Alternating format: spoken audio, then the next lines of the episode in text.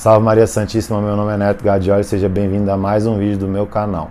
Né? Se você gostar desse vídeo aí, deixa o like, né? compartilha com seus amigos, ajuda a espalhar a palavra de Deus e se inscreve aí no canal, me ajuda bastante, tá bom? O tema desse vídeo é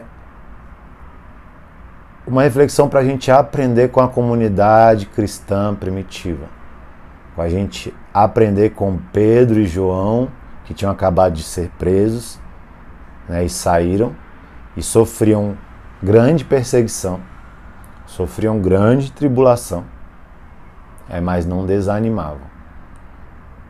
Então, o que a gente pode aprender com a comunidade primitiva com uma experiência que está narrada em Atos dos Apóstolos, capítulo 4, versículo 23 a 31.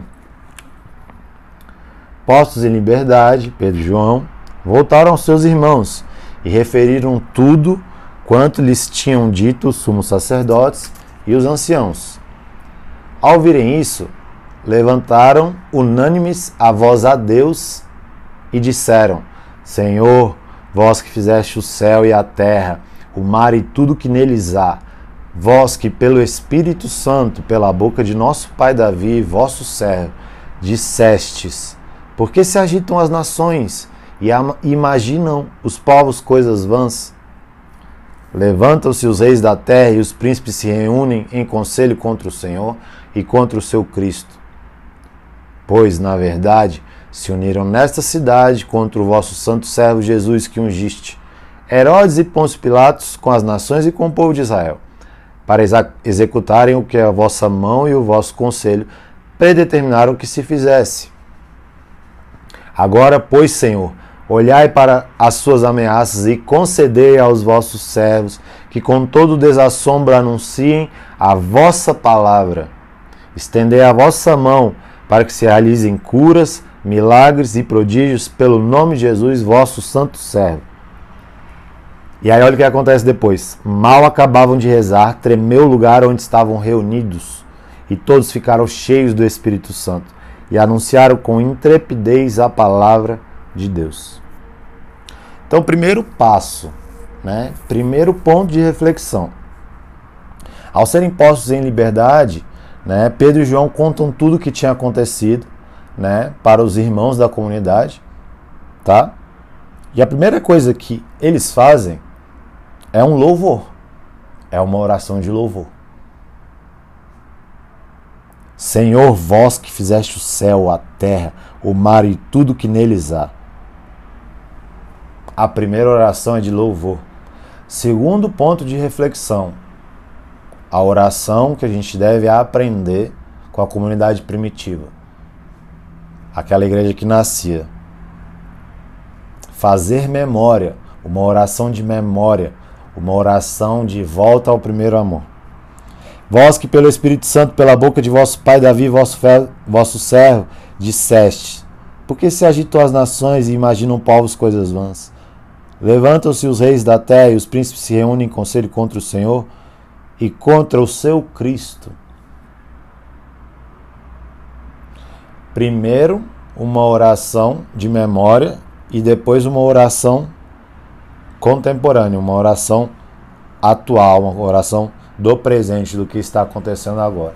Eu quero que você pare e reflita se isso não está acontecendo conosco agora. Se os reis da terra, os príncipes, não se, estão se reunindo contra o Senhor e contra o seu Cristo.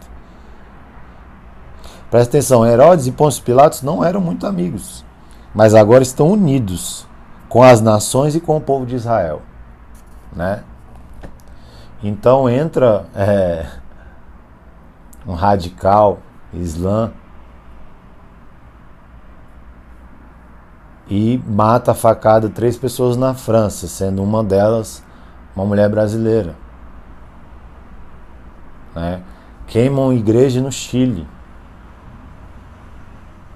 O governo ditatorial chinês está cada vez mais proibindo o culto a Deus, ao nosso Deus, a nossa religião católica. E aqui também no Brasil já está chegando, tá? Já estão matando padre, sequestrando padre, né? E esse ano de 2020 foi todo um ano de sofrimento. Todo um ano de tribulação. Mas aqui que está as bem-aventuranças. Porque a perseguição, a fome, o sofrimento são cumprimento das palavras de Deus. Então, ânimo, ânimo católico, levante-se, coragem, né, para lutar. E aí presta atenção o que eles pedem. Eles não pedem para curar a pandemia, né, do coronavírus para parar a pandemia, para se achar a vacina do coronavírus. Eles não pedem para que se tire o sofrimento da vida deles. Eles não pedem para Deus resolver os probleminhas. O que, que eles pedem? Olhai para as ameaças e concedei aos vossos servos que com todo desassombro anunciem a vossa palavra. Isso significa parresia. Parresia é audácia, é ousadia, é destemor para pregar, para falar de Deus. E nem sempre falar de Deus é com a boca. Você fala de Deus com a sua vida, com as suas atitudes. Você fala de Deus com tudo que há no teu ser. Você é um evangelho vivo. Então preste atenção nisso, porque você é uma igreja. Você é parte integrante desta igreja. E Deus precisa de você neste momento. Então eles pedem parresia, mas eles também pedem a Deus que mostre o seu poder. Estender a vossa mão para que se realizem curas, milagres, prodígios, pelo nome de Jesus. E eles mal acabavam de rezar, tremeu o lugar onde estavam reunidos e todos ficaram cheios cheios do Espírito Santo e anunciaram com intrepidez a palavra. Então levante um louvor. Faça memória do amor de Deus na sua vida. Se você está atribulado, levante um louvor. Faça essa memória, esse exercício de lembrar do primeiro amor de tudo quanto Deus já fez de bom para você. Depois peça ao Senhor coragem, fortaleza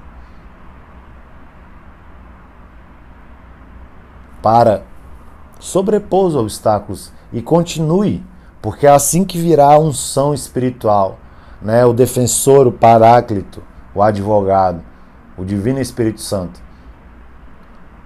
E te dará a capacidade de você sobrepor tudo que você precisa sobrepor na sua vida. Amém? Mais uma vez, coragem, ânimo. Salve Maria Santíssima, viva Cristo Rei. Fiquem todos com Deus.